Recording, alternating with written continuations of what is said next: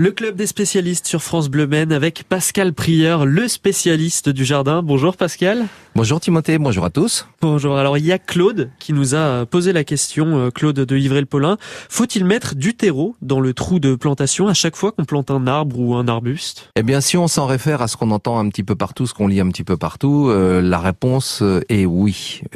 mais je vais je vais la nuancer parce qu'en fait, pour bien faire, il ne faudrait pas mettre le terreau mélangé à la terre, mais plutôt sur le dessus. Quand on met du terreau euh, avec la terre, on le fait la plupart du temps pour que le sol soit plus euh, plus souple et que les racines puissent pénétrer plus facilement dans dans le sol.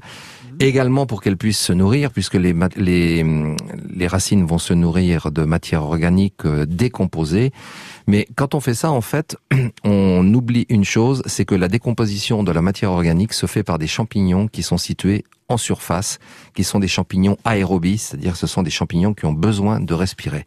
Et donc quand on met du terreau en profondeur, oui, ça ameublit le sol, mais ça ne va pas forcément beaucoup faciliter la décomposition de la matière organique qui pourra servir de nourriture aux plantes.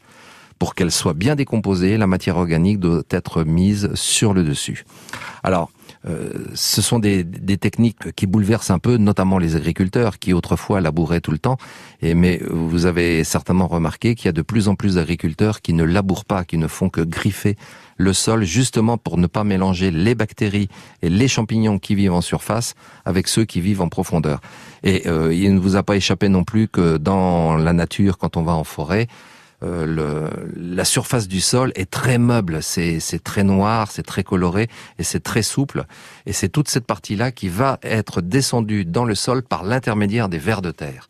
Donc en fait, plutôt que de mettre du terreau au fond du trou de plantation ou de le mélanger avec la partie euh, qui va servir à reboucher, vaut mieux le mettre carrément en surface pour que les vers de terre puissent décomposer, puissent faire descendre cette matière organique et ils vont l'apporter directement au niveau des racines. Très bien. Et euh, le terreau, par exemple, on peut le mélanger à autre chose, euh, de la cendre par, par exemple La cendre, alors faut pas en mettre de trop non plus, hein, parce que ben, c'est comme dans beaucoup de choses, comme tous les médicaments également, hein, si on en prend trop, ça peut avoir des effets qui sont évidemment très néfastes. La, cendre, la cendre va apporter de la potasse et les plantes ont besoin de, de potasse, notamment pour, euh, pour fleurir, pour fructifier.